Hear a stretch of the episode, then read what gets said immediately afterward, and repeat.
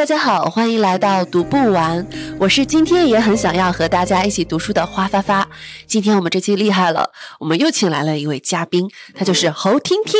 大家好，我是侯听听，很荣幸的来参加花发发的读书播客。我是一个影评播客的新手小白，我在跟另一个小伙伴有一档闲聊电影的播客，叫“与你听影”，鱼是小金鱼的鱼。欢迎大家在小宇宙和喜马上面搜索我们的节目。今天也是非常荣幸，感谢花发发同学的邀请，有机会来做一档读书播客的嘉宾。咱们的关系需要这么官方客套吗？我就是不由自主的紧张了起来。哎，不用紧张，咱们就是普通读者，放宽心。好的，好的。今天我们要聊的这本书也是非常的奇异诡谲，是韩国女作家韩江的作品《素食者》。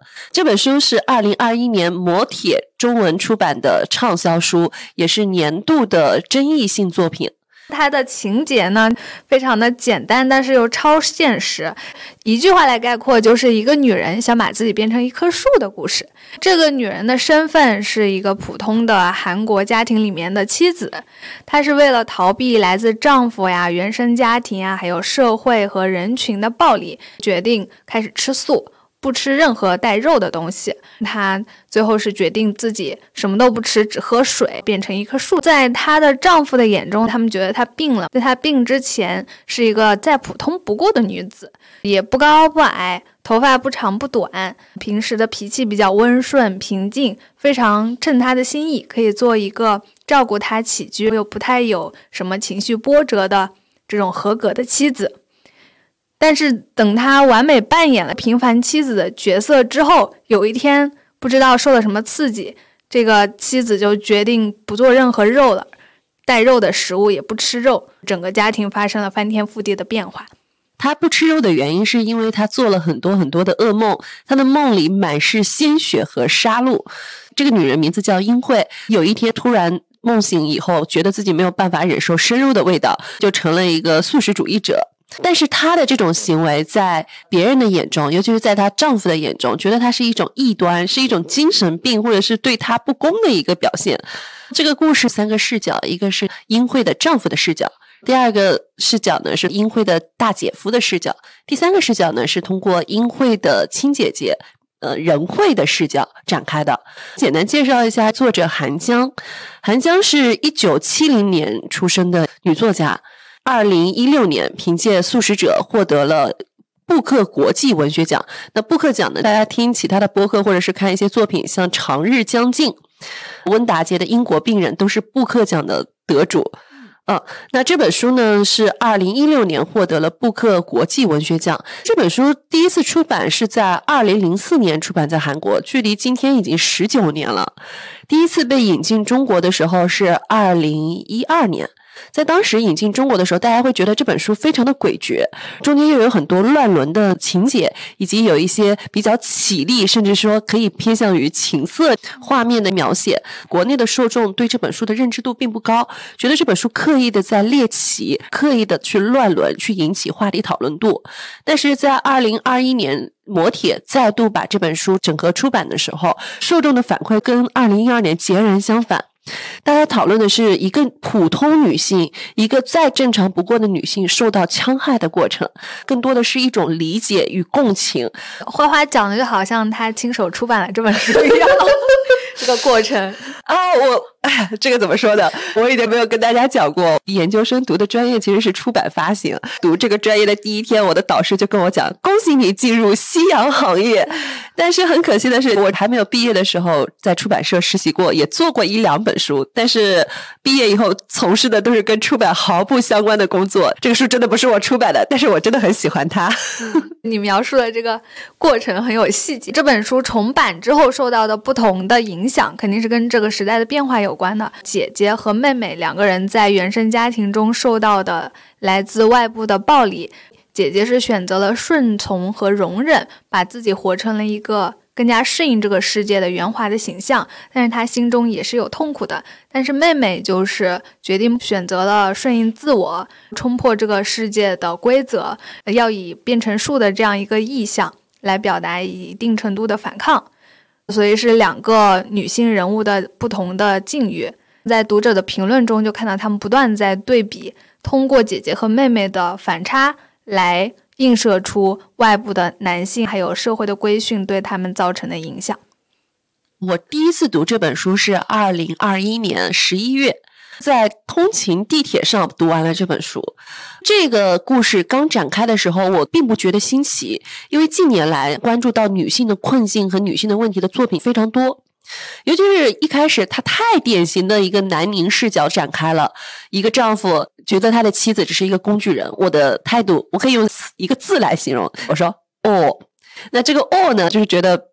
嗯，太常见了，当时并没有激起我的兴趣。第二章是叫胎记，是用姐夫的视角。哇，这一章的时候，我突然被勾起了兴趣。这里面的意象实在是有一点点诡谲。我当时第一反应还是那个字，但是语调有点变化，它是哦哦，对。到第三章是姐姐仁惠的视角。这一章的时候，我突然感觉到女主角并不是只有一个人。英惠和她的姐姐仁惠，他们是一个互为对照组的关系，他们两个才是这本书真正的主角。这本书我读到了很多的绝望，我脑子里有很多的问题。这章我读到的感觉，我是，嚯，用一个字，但是不同的语调可以概括我读这本书的一个体验，就是，哦，哦，嚯。好，那我听到这三个音呢，我的反应是，嚯。我看这本书的时间比花花要晚一点，我是去年的时候看的，那时候不巧我骨折了，在家歇了一两个月，没事儿干，看了一些书，当时就是一种。消遣的心态吧，看到素食者，哎，一个女人变成一棵树，不知道为什么就非常吸引我。这本书给我的感，作者的文笔还挺好的，很细腻，在身上画植物啊，想象力非常奇绝。它会描写，让你感觉画面感非常强。嗯，同时这些意象跟主人公的心境又非常的切合。它比较暗黑，比较诡异，莫名的符合了一些我自己的个人兴趣爱好啊。我觉得这本书还挺有意思的。刚刚也说了，《素食者》里面它有很多奇诡的意象，其中就有呃英惠做的梦境。英惠她在众人的眼中变得疯癫，是从她不吃肉开始，但是她不吃肉就是因为她做梦。在书中第一章《素食者》里面，她出现了五个梦境，这个梦境肯定是跟她的现实童年记忆，总之跟经历是相关的。她最开始讲的一个梦是她梦到自己在吃肉，嘴里还带着血迹。他就想逃出去，但是周围的人都在吃肉，他又不想吃，他就挣扎着醒过来了。这里我就一直在想，这个肉代表着什么？在权力系统里面，作为弱者，他就是一块肉，一直承受着暴力，一直被当做工具使用的，所以他应该跟肉的感觉是一体的。在梦里面，他自己又吃肉，又很痛苦。那这个吃肉的过程，就是他。被这个系统吸纳进去以后，他自己成为其中一份子的意向的感觉，就是他接受了这个系统。英慧他做的噩梦里面，他也有现实生活中人物或者是场景的投射。我印象中，他一开始做梦有出现过幽暗的森林，有出现过屠宰场的生肉，他有非常浓重的血腥味。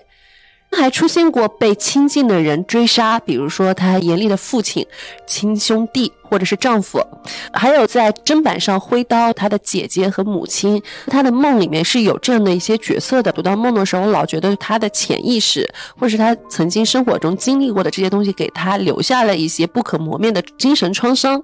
有些时候，人的创伤是不能够一下子反应过来的，在某一个阶段突然爆发。我们简单的去拆一拆这个故事，不是三个视角吗？嗯，你觉得在丈夫眼中，英惠是什么样子的呢？他一开始选择英惠的时候，就是看中了她比较内向、比较乖巧、顺从，家务活又干得很漂亮，他觉得不麻烦，是一个带得出去的，又用着很好用的妻子，所以就嗯很愉快的娶了她。你这个讲述就听下来就让我觉得不太舒服，不是说你的话不对啊，是因为我当时看这本书刚开始我就有点被炸到，因为这个丈夫他就是社会男性中非常普通的一个角色，工作也不上不下，收入也一般，身高还不高，长相也不好看。他觉得能够匹配上他的就是普普通通的，没有任何优缺点，平凡的不能再平凡的女性了。这是非常典型的男性凝视女性的视角。我读下来不太舒服的原因就是他太把他的妻子当做一个工具人了，非常的乖顺。乖顺就是听话嘛，每天会给他准备好饮食，给他熨好他的衣服，给他准备好出门要带的东西，晚上还可以解决他的生理需求，就是相当于把他的需求组件化。他对他并没有非常深的情感。嗯，英惠后来决定变成树，发生了种种异常的情况以后。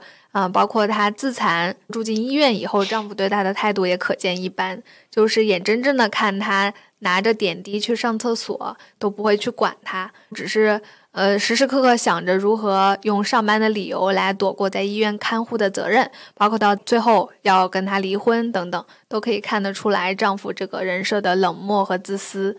第二章姐夫的视角，他又谈到他对这个妹夫的。认知，他觉得他刚愎自用，又又毫无优点，又觉得他冷漠又自私。这个确实是，当英惠开始不吃肉以后，把家里的冰箱里的肉全部扔掉以后，他问他为什么要做这种事情，他说：“因为我做了一个梦。”他并没有追究这个梦是什么，他只是觉得这件事情影响到他的正常生活了。就是说，原本的妻子在他的眼中是一个正常人，是一个普通人，是一个可以拿得出手的一个普普通通的女性。但是，妻子有一个习惯，不太爱穿文胸。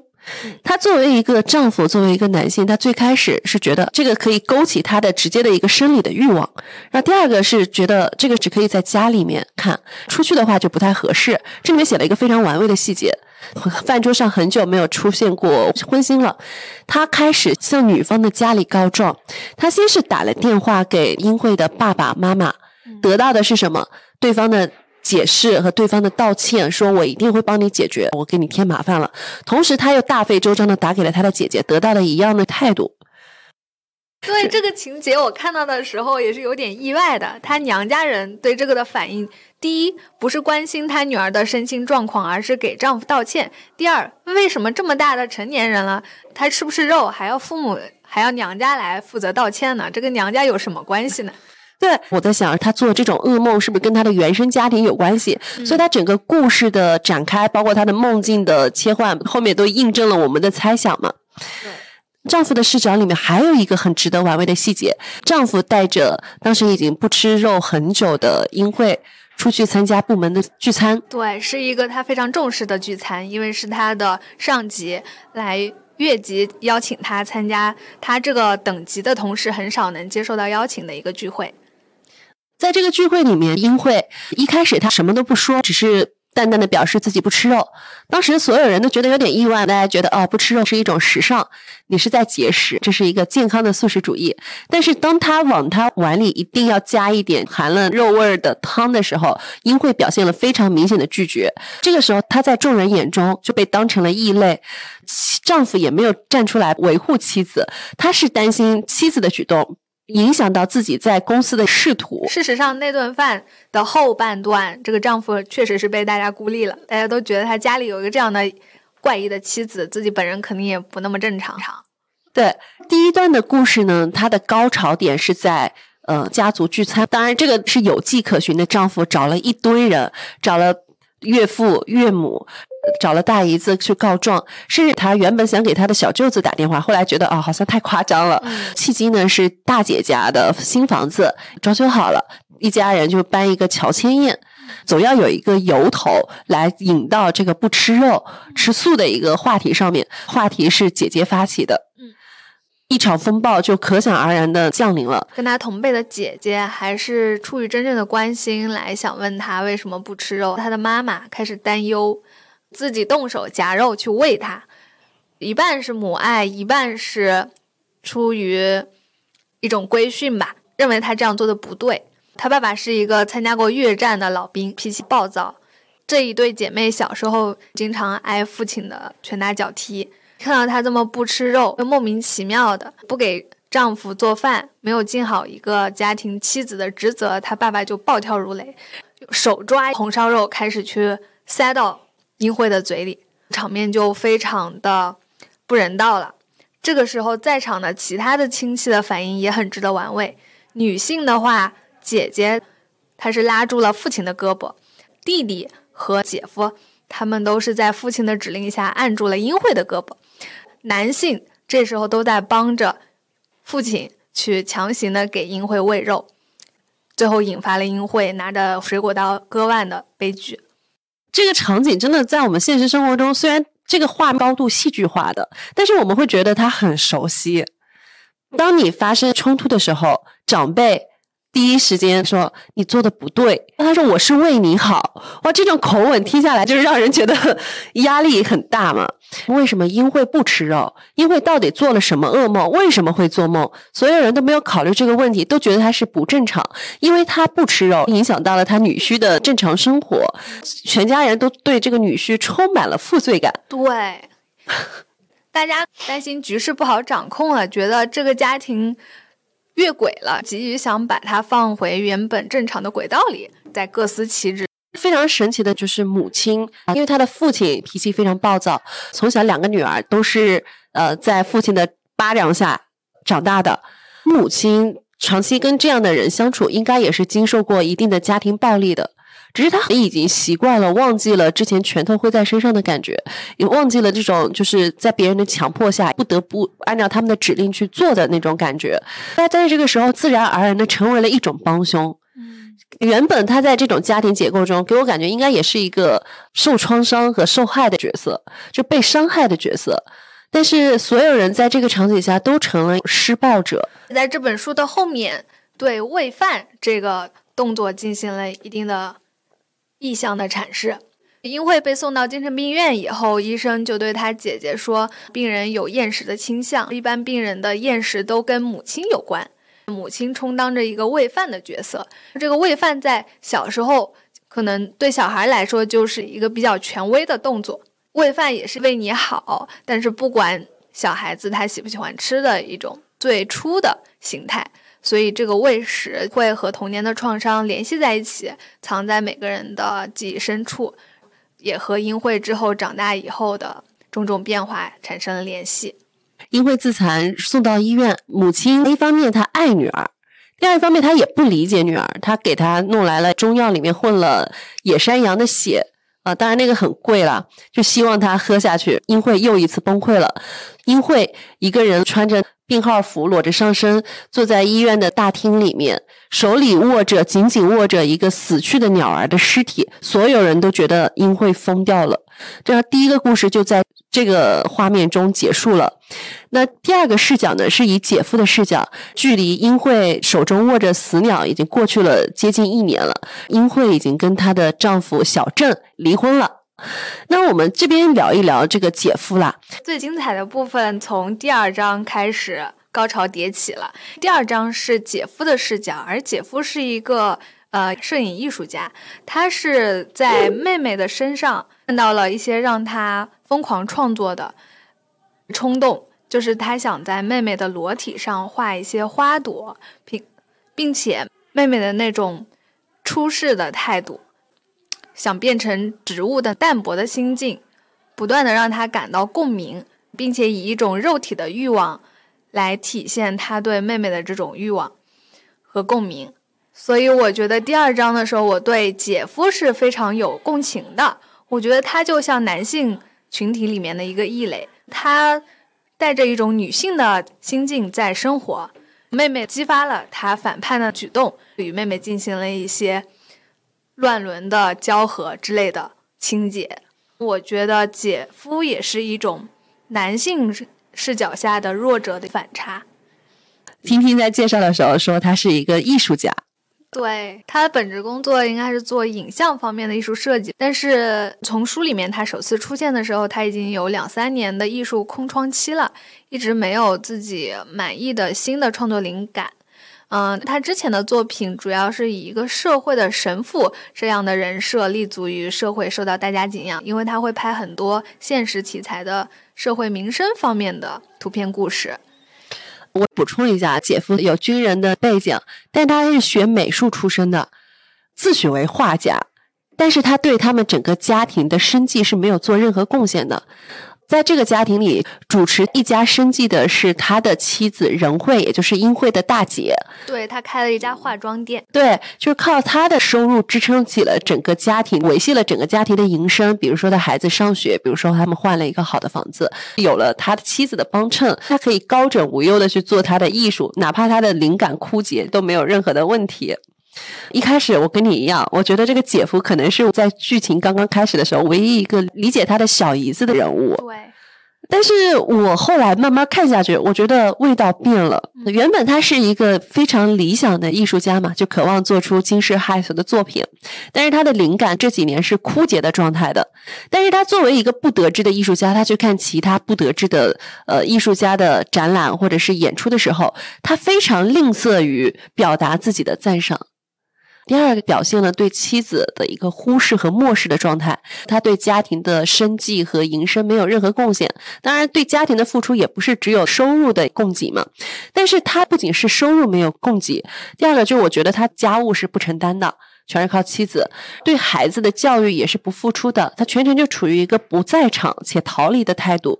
那我觉得他在家庭就是一个无用的丈夫、妹夫和。姐姐都是属于一种入世的状态，他们都是顺应、认同这个社会的父权结构的，而妹妹和姐夫都是社会的边缘人，他们有点脱节的，呃，浑浑噩噩的，既不想融入这个社会，又无法真正表达自我。姐夫被妹妹吸引，也是因为妹妹身上的一种野生的、野性的，嗯，呃，不加修饰的原生状态引起了他的注意。对。这个故事展开呢，是从一个海报开始的。那个海报上一对身上画满人体彩绘的男女，赤裸相拥，花枝蔓延的人体，给了他创作的灵感。嗯，他非常需要模特来做这样的一个呈现，所以他自然而然的想到了英惠。这真是歪打正着，因为英惠正巧他是处于把自己想象成一个植物的怪诞的情形，而且他对于姐夫提出的这个身上裸体彩绘植物。花朵的要求也没有拒绝，并且在整个过程中都显示了一种非常平静、正常和享受的状态，所以这两个人是一拍即合了。我觉得他在他身上画彩绘的那个画面，就是他美，他也充满了一种呃圣洁感，同时也有一种微微的情色感，他有多重感觉交织的。但是当他完成了创作，他是希望拍下男女模特交媾的一个场景，但是他的男模特拒绝了他。英惠的一句话引发了他男性最原始的一个欲望。他发现英惠只对身上长满花枝的男性、绘满彩绘的男性感兴趣，所以他不顾一切，迅速找到了前女友，帮他做了一个彩绘，然后发现了一个欲望。在这个过程中里面，他已经不再是单纯的一个艺术家，不是为了创作，他是把英惠变成了他的一个艺术品。一开始是把他作为了一个亲人嘛，呃，然后后面是变成了一个艺术品。作为他创作的艺术品，是满足他自己虚荣心的一个创作品。但是后面，当他产生了身体的本能欲望的时候，我觉得他是。满足他掠夺和占有的欲望的一个附属品，他的权利和他的心理是多重转变的，不再是单纯的说我是为了艺术献身，为了艺术而创作，呃，做出所有的牺牲，已经不是这种了。这个里面融合了他的欲望，动机不那么单纯。我倒是觉得他有这个欲望的初心，不是为了做一个能展示给别人看的艺术品，是一种不由自主的他内心产生的一种欲望，他想把它表达出来，他是受这个欲望操控的。他想表达出来，完成自己内心的满足感，所以他没有顾及外人接不接受他这个作品，他拿不拿得出手，他先想把它完成，并在这个过程中不断的有自己生理上面的满足感的反应。他对妹妹产生的欲望和他想做这个彩绘的艺术，我感觉是一体的，是他的自我的一种追求，想通过这个彩绘来爆发出来。在爆发的过程中，他就越来越多的产生了自己的。本我的欲望，导致最后他不受控制，把自己变成了艺术的本身，而不是一个旁观的艺术家。最后跟妹妹肉体上和身心上都交融在了一起。倒是妹妹，她一直沉浸在这个艺术的过程中，她并没有对姐夫或者其他的男性模特产生性啊、肉体上面的私欲，但是她本身，呃，又很享受有植物彩绘的男性。和他交合的这个过程。所以妹妹的这个境界，我觉得要更高一层。刚刚忘记说了，就姐夫对英惠产生最初始的欲望是在哪里呢？就是他的妻子任惠无意中说，他的妹妹屁股上有一个胎记，绿色的。当时他就浮想联翩，所以有了一些想创作的欲望。当他看到那个画面的时候，就有了一些相应的灵感。在姐夫的眼中，英惠是有一种。植物野生的力量的，我当时在想，他对英惠能够产生共情或者是共鸣，因为两个人都是处于被社会漠视，或者他本身也是受戕害的一个状态。英惠呢，当时所有人都在逼迫他，他肯定是一个受害者的角色，但是英惠做出的举动是反抗。一开始他是选择不吃肉来作为反抗，他慢慢的把自己逃离出原本的社会。让自己成为了别人眼中的一个异端，或者是成为别人眼中的一个精神病患者，那这是他的反抗。然后姐夫从我们世俗的眼光来看，他是一个失败者，那是一个不得志的艺术家，也是一个对家庭收入没有贡献的男性，同时又是一个逃避的不在场的丈夫。他所有事情都在逃避，所以他对英惠的反抗，他是有羡慕且有欣赏的态度在里面的。所以我觉得他对英惠产生这种想法，或者是对他有一种共情，可能有多重的情绪的交融吧。我觉得姐夫他逃避丈夫的角色，是因为他是一个男性。在社会框架下，决定了他要是那个加害者的角色，嗯，但是他不想加害别人，所以他在逃避自己成为加害者的角色，而妹妹是逃避成为被害者的角色。妹妹的反抗要更激烈一些。那男性的话，如果他不想成为加害者的角色，他就是逃避这一角色给他带来的责任和义务，所以他在这个家庭中整体显得有点缺位。他不想使唤做家务的妻子。当然，前提是他爱不爱这个妻子。我觉得他首先加入这个家庭的动机也是很模糊的，是他妻子更爱他，他妻子追求了他，他连自己想要什么都没有想清楚，就莫名其妙的和他结婚了，这也是他。比较不好的一点，他的身份的转变就是从他对精神状态恍惚的英惠发生关系的那一刻，已经没有做任何为艺术去献身或者是为艺术去创作的冲动了，只有自己本我最原始的一个需求。他这个时候就是靠以艺术之名去施加他的一个暴力。故事很值得玩味的一点就是，我们以前看小说，男主角女主角相爱的时候，总有一个疯女人，主角们就会把这个疯女人送进精神病院。嗯，但是这个故事在第二幕落尾的终章，他的妻子仍会打了精神病院的电话，想把他们两个人都送进精神病院。我第一次看到这种玩味的设计。哦，所以说在这个社会结构下，只要你不符合这个规训的话，无论是男是女，你都会成为疯子。比较有新意的一种写法。第三段叫做“树火”，它是以英惠的亲姐姐仁惠的视角展开的。树火这章发生于姐姐把妹妹送进精神病院，丈夫也离开了这个家庭，有两三年以后发生的事情。在这段时间里面，姐姐相当于一个人抚养自己的孩子，一个人工作开店，要处理所有的生活杂事，还要去看护她的精神病的妹妹。因为他的妹妹已经被整个家庭视为耻辱，被抛弃了，所以他整个人的负担是非常大的。他也常常在一个人去看妹妹的路上，等地铁的间隙中稍微喘息一下，回味自己的一生。他觉得自己好像从未真正的活过，好像很久以前他就死了。那么他的存在似乎一直都是为了扮演好一个角色，按照他既定的规则来进行的。比如说，如何当一个好妻子、好女儿、好姐姐、好妈妈，甚至她在地铁上和陌生人擦肩而过的时候，都要努力扮演好一个不打扰别人生活的正常人。这一切都让她身心俱疲。她去精神病院看到妹妹的时候，英惠的情况也在逐渐的恶化。她从不吃肉变成了什么都不想吃，只想喝水，甚至在一个雨天独自溜出去。在一片树林里面淋雨，一动不动站着，像一棵树一样。精神病院的医护员工就觉得他快不行了，因为他什么都不吃，营养不良。但是妹妹自己却一直对姐姐很兴奋地说，她觉得她快要变成一棵树了。同时，她还喜欢倒立。她说树是反着长的，因为她一直在对抗重力，在往天空中延伸。她还感到自己的胯下长出了大片大片的花朵。等等，包括这些描写也是我刚才觉得很暗黑、很奇诡，但是有很美妙的想象力啊。关于树火的话，是来自于姐姐的梦境。是的，到这一部分，姐姐也开始做跟妹妹那样的觉醒的梦了。她就梦到周围有很多树在着火，绿茵茵的火围绕着她，但是没有一棵树会容纳她，她孤零零地站在中间，被所有的群树怒视着。所以这也是一个很有趣的意象。那些树代表着植物，代表着女性，她们在这个社会上饱受摧残，但是姐姐没有加入到她们，所以他们把姐姐围起来了，在怒视着她，好像在控诉着什么。殷惠和仁惠他们的性格是相反的，嗯或者是互补的。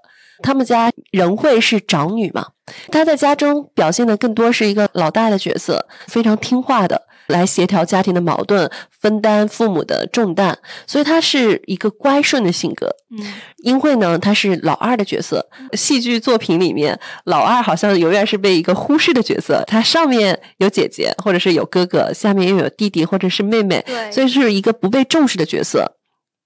他的爸爸经常打两姐妹，因为人会听话，他的拳头啊就会少吃一点。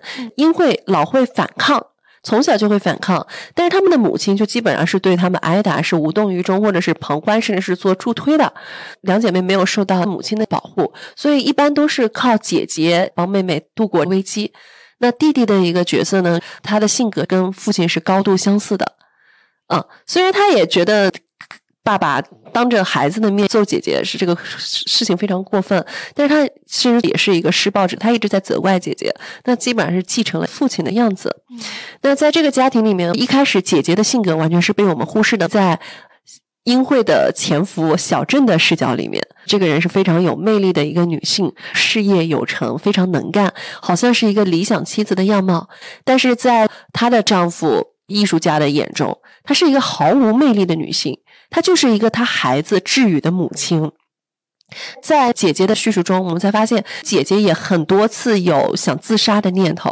她能够撑下去的原因，都是因为她有一个小孩叫治愈，为了把这个小孩抚养长大，所以她才能够每一次在绝望中，嗯，活下去。非常隐忍的角色，她的丈夫长期是忽视她的。长期是不理他的，永远是拒绝、逃避的状态。为了他满足他的欲望，不尊重他的想法的时候，他整个人是非常无助、非常绝望。这样的日子过得真的是没有任何的希望，没有尽头。他一开始是不理解妹妹的，只是想让妹妹少受些苦。他希望妹妹活下去。他一开始问妹妹：“你现在不吃饭、不吃药，你会死掉的。”妹妹反问了他一句：“为什么不可以呢？”死掉也挺好的。对，这个时候我才觉得他跟妹妹两个人的两张面孔第一次靠在了一起，所以他在回去的路上看到了燃烧的树火，看到了扑棱的快活不下去的小鸟啊，都跟英慧以前是高度相似的。两姐妹在这一刻才是真正的达到心灵的一个理解和靠近。故事的结尾，他还是留下了一个扣子和一个光明的尾巴。当时英惠因为没有办法吃饭，精神病院已经没有办法去支撑她的生活了，需要进行转院。那故事的最后，在转院的路上，英惠是身体虚弱交加，靠着点滴来维持生命，姐姐来护送她去转院。妹妹仍然是生的状态，未来的故事走向如何不知道。车窗的倒影中一闪而过的是茂密的树林，就是曾经妹妹躲进去的一个树林，好像燃烧起了熊熊的火焰。像无数头站立的野兽一样，散发着绿光。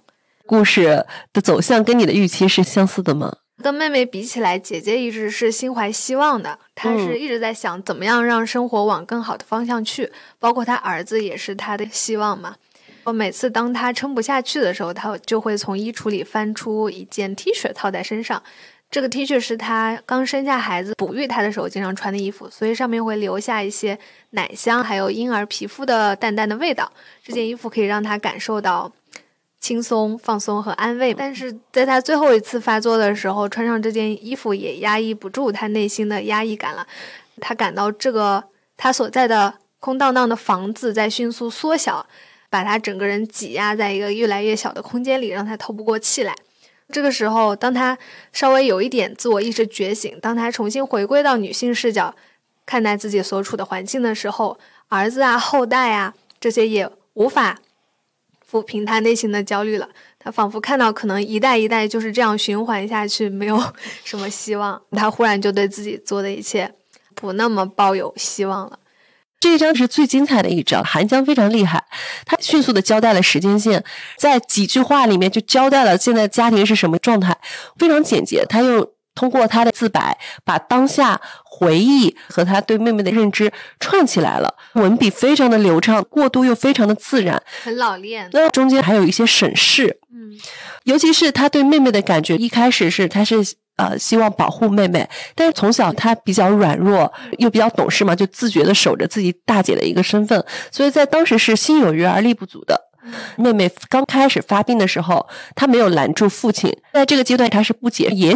想过逃避，就说把妹妹放进精神病院，但是他发现了妹妹在医院里面折磨的生不如死的时候，他真的是产生了坚定的守护妹妹的决心。一开始比较怯懦，但是在这一刻，通过情节的进展，通过他的忏悔自白，他达到了对妹妹的理解，就坚定的从一个。比较弱小，或者是比较缺乏保护能力的人，变成了一个可以去保护他人的人。这个人物非常立体，然后有成长空间，还有一个整个的成长过程，而且他还有一点点英雄主义。对，那个罗曼·罗兰说的吧，真正的英雄主义就是当你看到这个世界所有的残破不堪以后，依然热爱它，是这个意思。那刚刚我们花了很长的时间去把这本书的剧情，包括我们的理解，包括角色拆解了一遍，其中就聊到了这本书里面延续的暴力和家庭结构。那这一块我们因为刚刚已经展开了，就不再赘述了。那我其实特别想聊一聊多重叙述视角。这本书分为三章，素食者是丈夫的视角，英惠丈夫的视角；第二章胎记，那是姐夫的视角；第三章是姐姐明仁惠的视角。英惠在其中是没有发生的，除了他自己的梦境。对他从头到尾是一个失语者的角色。这样叙述的好处就是可以让大家对英惠这个角色有大量的留白，产生自己对他的想象。因为本来大家认识这个世界的方式就是不断的参考别人的态度和自己来对照，去猜想别人的想法和可能是一个什么样的人嘛，所以。在这个过程中，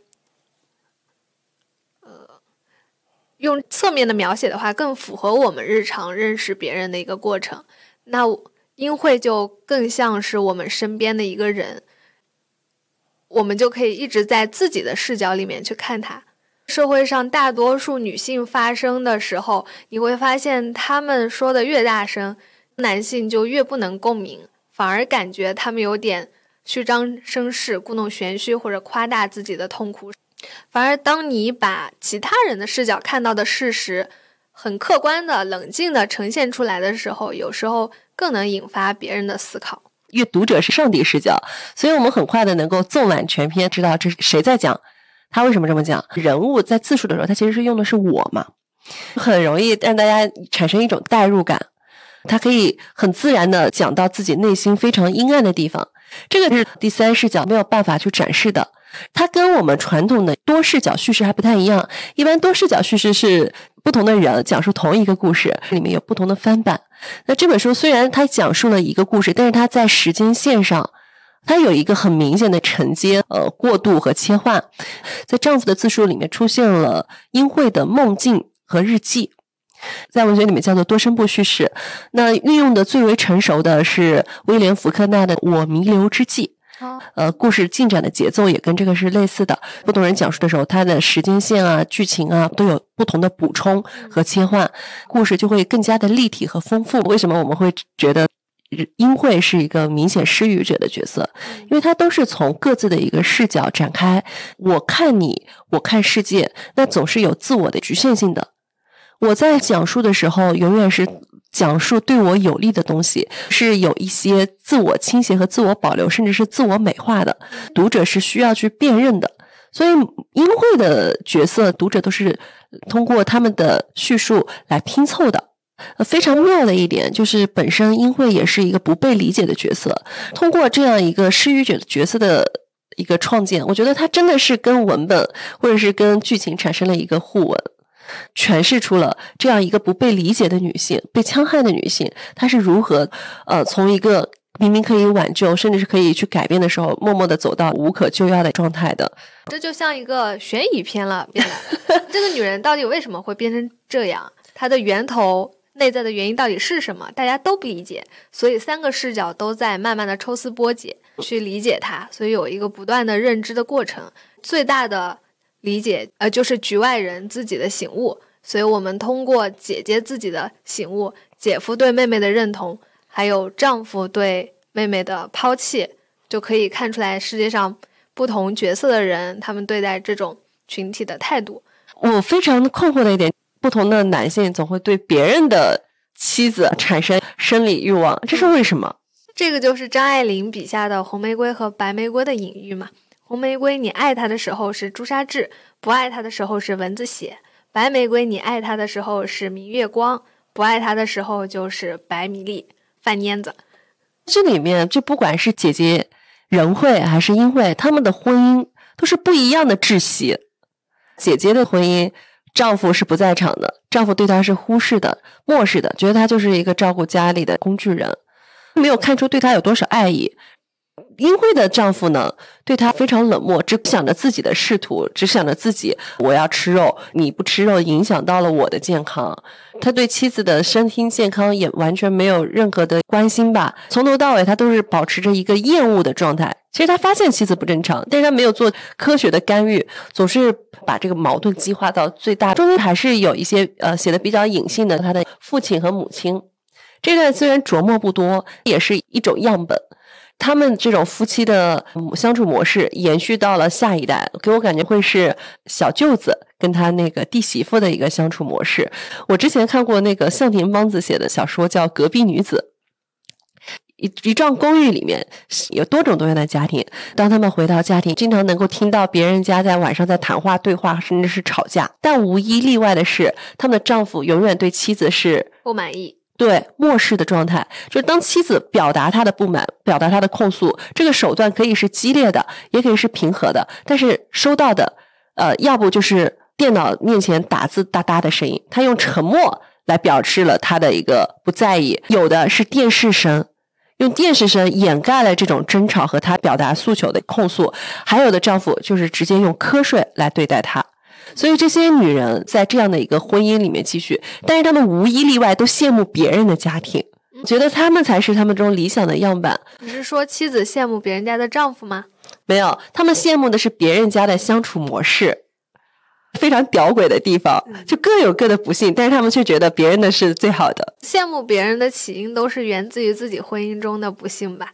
对，别人婚姻中的缺点，他们又感受不到。这里面出现了非常多的意象，比如说像树火，比如说垂死的小鸟，嗯，流着血的生肉，这些到底是代表着什么呢？嗯，刚才好像稍微有聊到一点，比如说生肉，吃肉就是一种强者对弱者的碾压，吃肉这个过程就是等于认同这个弱肉强食的规则。在梦境中，有多次梦到自己被迫要去吃肉，他也要被迫加入到这个施害的一个行列里面。因为我印象中，他的梦是一次比一次激烈，加入的角色一次比一次多。一开始他还是一个被追杀的角色，到后来他开始在杀人，中间还梦到了小时候他养的一条狗，他漠视着那条狗被累死，成为了他们的食物，可以视作他自己。有个社会性的身份和真正的自我的身份，他越是认同社会性的身份，他真正的自我就逐渐在死去，就是社会的他在吃自我的他。哦，啊，这个解读，我现在浑身小毛立正啊，我觉得挺好的。嗯，这个小说有一个意象就是小鸟嘛，嗯，它第一次出现的时候是英惠，呃，他在精神病院裸着上身坐在那个广场下，手里紧紧握着一个东西。别人都觉得他是神经病，后来发现他手里握着一个垂死的小鸟，嗯，很不解，为什么这个小鸟到底意味着什么？我本来也是没看懂嘛，我重读的时候发现有个描写说鸟的身上有捕食者啃啮的痕迹，所以我猜他是不是看到猫把鸟吃了，然后去救了鸟？但是好像这样解读的太简单了，他想作为一个拯救者，也许吧？你觉得这个鸟是他杀的吗？我当时第一次看的时候，我以为是被他掐死的。我第一次看也这么以为，但是我没有想到他掐鸟的动机。他相比较鸟而言还是更强大呀。但是他当时已经在反抗了。这个就是我不太懂的地方。如果我们俩解读不了，我们可不可以把它交给评论区？因为这本书还是非常的有名嘛。如果大家读过这本书，可以去跟我们去交流一下。我对这个还是一直处于困惑的状态。侯丁玉他是觉得，呃，因为他身上有啃噬的痕迹，应该是被别的动物就更强的动物咬伤，然后他把他救住了。但是我不理解，我一直觉得小鸟它那个失去生命能力，是因为鹰会把它握在手中，所以它才失去了生命的迹象。它明明已经开始在反抗。了，他开始反抗这个社会的一个规训，反抗这个就大家对他们的一个施暴。我不理解为什么他在这个阶段又成了一个施暴者，我是不解的。那我们把这个问题就留给评论区吧。嗯，另外一个就是姐姐的那个视角里面，熊熊燃烧的树火到底又意味着什么呢？你觉得那个火的意象，它是代表一种希望还是毁灭？一开始是代表受到伤害，但是火又代表着怒火，又代表着力量，在。燃烧中涅槃，发掘出自己的力量。树火就是火嘛，它拥有焚噬一切的那种力量，具有毁灭性。当时第一次出现树火的意象的时候，是在英惠的自白中，他袒露出自己在这样的一个窒息的婚姻里面，在日复一日的生活中无人可倾诉，他要保持自己非常强悍的一个形象。这里面有一个非常呃戏剧化的场景，他在工作的时候是充满活力的。别人会觉得他非常有能力，非常能干，但是当他。一开始接触家庭，就迅速的变换成了另外一副面孔。所以当时他第一次出现了树火这个意象，当时这个火是代表着一种自毁的倾向。人会也坦诚了自己无数次想到自杀，但是他也代表着火，代表着怒火。那怒火呢，就是有一种力量，它也是代表着一种新生。火焚烧尽一切以后，它总会有新的芽发出来，产生新的绿地。它也可能是一个新的开始，但开始之前是要经历过一场。毁灭的，我觉得它有这种寓意在里面的，因为最终的结尾，英惠还没有死，姐妹俩在去往另一家医院的路上，一切都是代表着有希望、有可能的。所以我觉得树火它是从一个毁灭，然后到一个新生和力量。哎，火它能烧自己，也能烧到别人。书中最后的结局就是人会被仿佛看到了一圈树围着它，燃烧着熊熊的绿火，像一群野兽。眼中隐隐的绿光盯着他一样，那种眼光就好像在质问他，又像在邀请他，好像在问你要不要加入我们。如果你加入我们的话，这团树火会燃烧的越来越猛；如果你不加入，我们就把你烧死。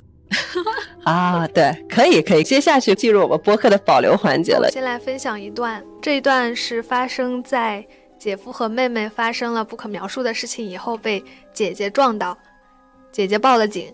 想要把两个人送进精神病院的这一刻，妹妹发现了姐姐来了，然后她之后做的动作，我觉得非常有画面感。她把发出闪闪金黄色的胸部探过阳台的栏杆，跟着张开布满橘黄色花瓣的双腿，恰似在与阳光和风交媾。这个画面，我读到这里的时候，脑海里立刻出现了电影画面，就是一个身上前面和背面都布满了。硕大的花朵彩绘的女人，赤身裸体的站在阳台上往外探，然后阳光洒满了她的全身，她在风中张开双手，不管不顾的那种视死如归的状态啊！当时感觉非常惊艳，在这个高潮的情节中，给我留下了很深的印象。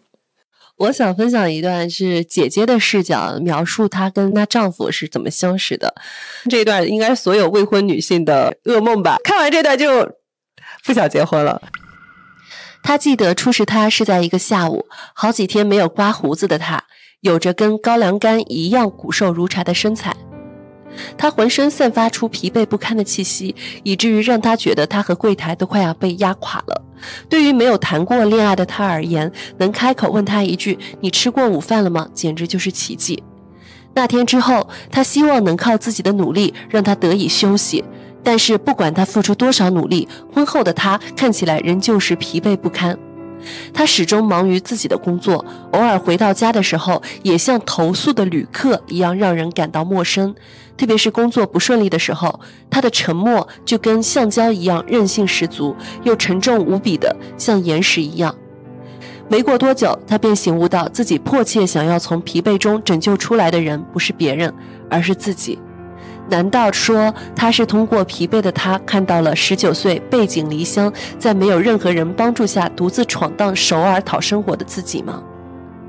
正如他无法确信自己的感情一样，也无法确信他对自己的感情，因为他在生活中总是笨手笨脚，所以他偶尔可以感觉到他可以依赖自己。他是一个性格耿直、看上去很死板的人，从来不会夸大其词、阿谀奉承。他对他总是很亲切，甚至没说过半句粗话。偶尔望着他的眼神还会充满敬意，但是他说的话或多或少是出于对他的敬畏，所以听起来总是煞有介事。这样的真情表白，难道不是证明了他并没有坠入爱河吗？真实啊！真的要擦亮眼睛。少女往往会容易怀着拯救人于水火中的一种豪情，就大家看过很多童话故事。幻想自己啊，就当然现在大家解放了，觉得自己不是被拯救的公主，但是有容易把自己幻想成骑士，想把人家从困境中解救出来，但往往会发现，当你做出这一切，陷入泥潭的是你自己。我来分享一段姐姐的觉醒时刻吧。所有的一切都毫无意义，再也无法忍受了，再也过不下去了，不想再过下去了。他再次环视房间里的物品，那些东西都不是他的。正如他的人生也不属于他自己一样。那个春天的午后，当他站在地铁站台，误以为自己的生命只剩下几个月时，当体内不断流出的鲜血证明着死亡正在逼近时，他其实已经明白了。他知道自己在很早以前就已死去，现在不过跟幽灵一样。孤独的人生也不过是一场戏。死神站在他身旁。那张脸竟然跟时隔多年再次重逢的亲戚一样熟悉。他知道自己很早以前就死去的这个觉悟，当时非常打动我。有一种虽然你活着，但是你真正的看清了自己的生活状态，真正的以自己的视角了解到自己生活在一个什么样的情况下，这样一种觉醒，我觉得写的非常细腻。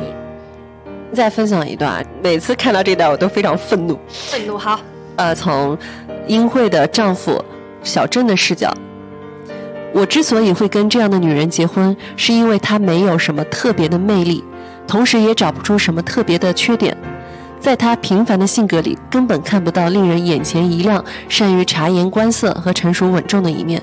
正因为这样，我才觉得舒坦。如此一来，我就没有必要为了博取他的芳心而假装博学多才，也无需为约会迟到而手忙脚乱，更不用自讨没趣的拿自己跟时尚杂志里的男人做比较了。我那二十五岁之后隆起的小腹，和再怎么努力也长不出肌肉的纤瘦四肢，以及总是令我感到自卑的短小阴茎，这些对他来讲都是无关紧要的。哇！这是不是很气？这是一个非常典型的男凝视角。他觉得妻子配不上他，呃，所以他希望，因为自己也不怎么样，所以他觉得在这段关系里面，妻子也不应该对他有其他过分的要求，理所当然的要求都会被视为过分。所以在他们的以后的婚姻关系里面，他自己完全可以不做任何的付出，不做任何的上升，他是希望对方出错的。有了出错，他就可以去拿捏对方，站在道德制高点上。来分享一段书中。非常罕见的妹妹的视角来自述的一段啊，讲的是在她生病之前，她和丈夫的生活日常，给她做早饭的一幕。做那场梦的前一天早上，我切了冷冻的肉，你气急败坏地催促我：“妈的，怎么这么磨蹭啊？”你知道的，每当你要着急出门时，我就会手忙脚乱。我越是想快点，事情越是会变得乱七八糟。我慌张的仿佛变成了另外一个人。快，再快点！我握着刀的手忙个不停，后颈变得越来越烫。突然，切菜板往前滑了一下，刀切到了手指，瞬间刀刃掉了一块渣。我举起食指，一滴血绽放开来，圆了，更圆了。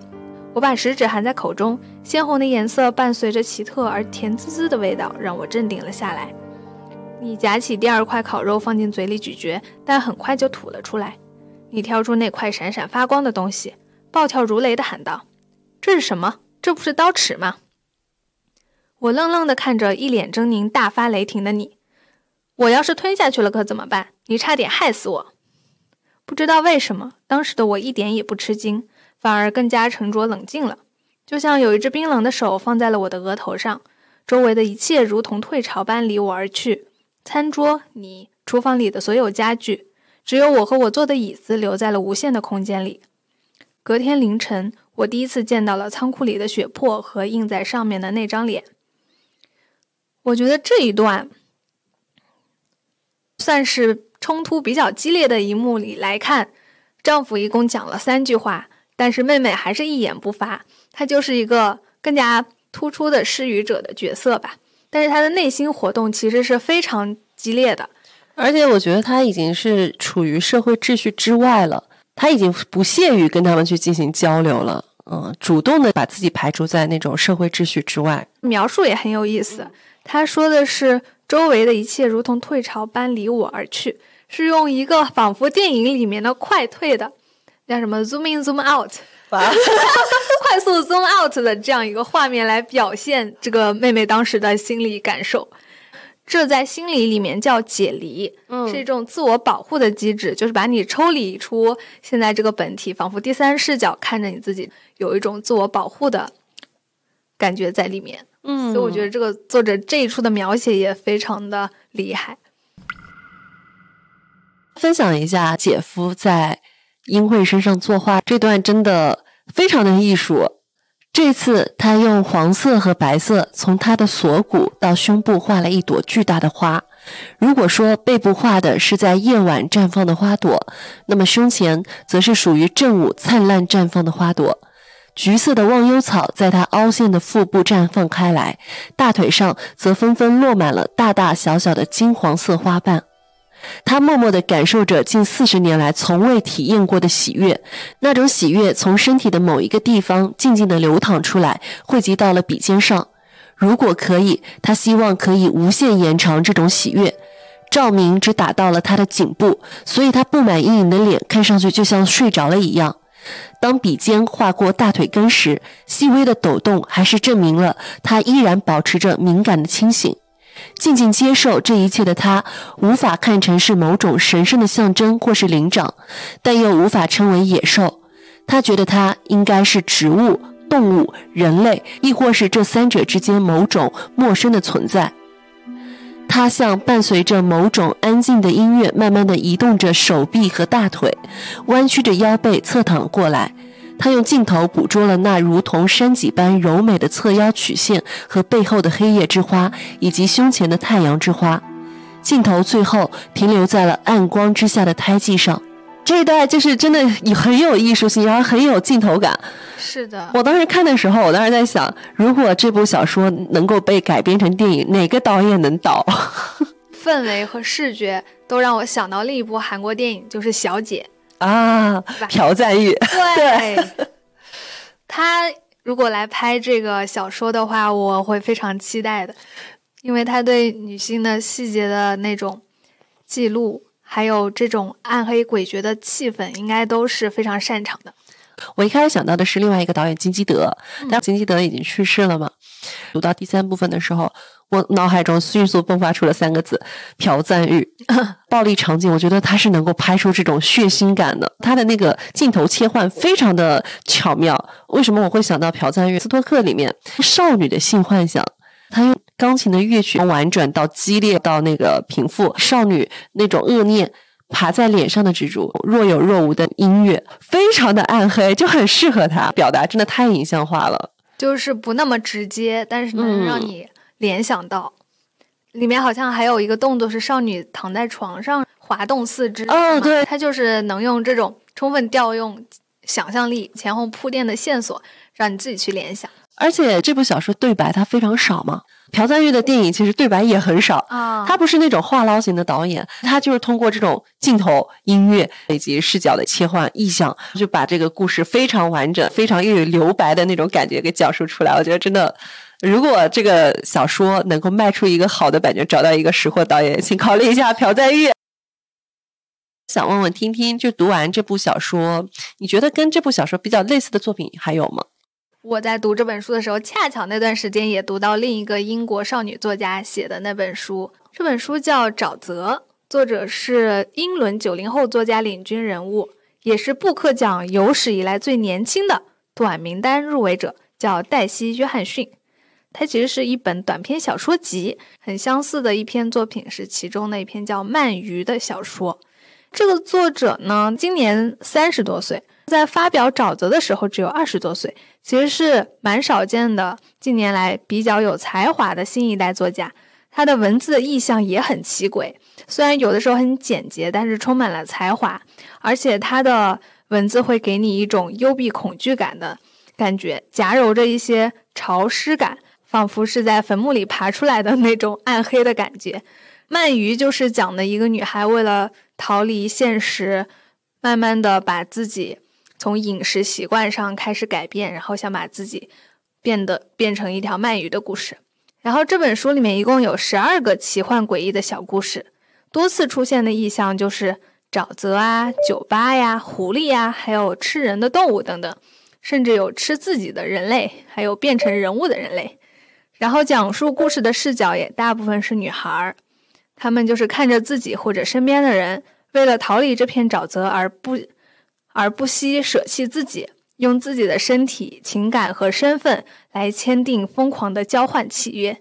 所以让我感觉有的时候，在不同的角落里面会有和你一样惺惺相惜的人，他们在用自己的方式来书写跟你一样的。感情能读到两本这么相似的书，认识两个灵魂上这么契合的作家，也是一种幸运。素食者的作者韩江早期的一个短篇小说，名字叫《植物妻子》，是他九七年创作的一个短篇。这个情节跟素食者还有点类似，一个女人在公寓的阳台上变成了一个盆栽里的植物。小说里面一开始女主人公是有出国深造的念头，但是呃当时被甜言蜜语所蛊惑，所以就留在了国内。他们的夫妻生活里面隐含了很多的亲密关系里面的暴力。妻子想逃离，所以她把自己变成了阳台上的植物，她的丈夫就把她种在盆栽之中。她觉得自己成为植物的时候是得到了片刻的自由的，就跟英惠的想法很像。呃，女主角呢就觉得自己和远方和公路干线路边自由生长的树木是相互呼应的，他们的呼吸节奏是一致的。她觉得身体也不自觉的就朝着那些树木的方向去倾斜，可以靠着风、靠着水、靠着阳光长久的生活下去。故事的结尾呢是这样子的，就是她是被丈夫种在花盆之中嘛，每年到春天就会生长发芽，但是呢，她的丈夫并没有照顾好种在盆植中的妻子。冬天到来的时候，女主人公这株植物因为没有办法抵御严寒，就在寒风中死去了，枯萎了。你看他写的意象，然后包括他的命运，其实都是寒江在这个素食者里面一以贯之写的那种人物命运。抗争失败后就会枯萎，会死去。然后他们的困境也是一样的，婚姻关系都是窒息的，反抗基本上都是这样一脉相承的。这本小说其实今年。磨铁也把它结集出版成了一个短篇小说集，就叫《植物妻子》，一共七个短篇吧。但是其他几个短篇可读性没有《植物妻子》这个单篇可读性这么高。你如果能够理解这个故事，然后你去理解《素食者》这个故事，就会更加的容易。那我们今天时间也差不多了，跟婷婷聊了这么久，啊，觉得很开心。虽然我们。读书的时候，依然对中间有一些意象、有些情节有些不解嘛。但是我还是很想跟大家去推荐《素食者》这本书。它反映出来的这种困境是人类共通的一个困境。另外，这本书其实它没有涉及到非常宏大的历史背景，采用的是一种比较超现实的手法来展现这个故事里面的人物。虽然它是高度艺术化的展现，但是它里面的人物，它描述的那种场景、困境、意象，都是你生活中肉眼可见的。这个作品他没有提出解决方案，但是他提出了问题，让更多的人去思考啊，这个困境是不是可以解决的？是不是可以避免更多的人陷入这种困境？我觉得是非常有意义的一本小说。没错，因为文字真的是有种神奇的力量。你现实中无法肉眼可见的东西，但是你内心能感受到的感受，文字会用一种抽象的方式，但是非常具体的在你身上投射出来，帮助你认识到现实生活中你可能没有意识到的一些感受，然后可以帮助你更好的思考自己想要的是什么，然后更清晰的看清生活。那我们今天的节目就到这里了，谢谢听听，也谢谢花花。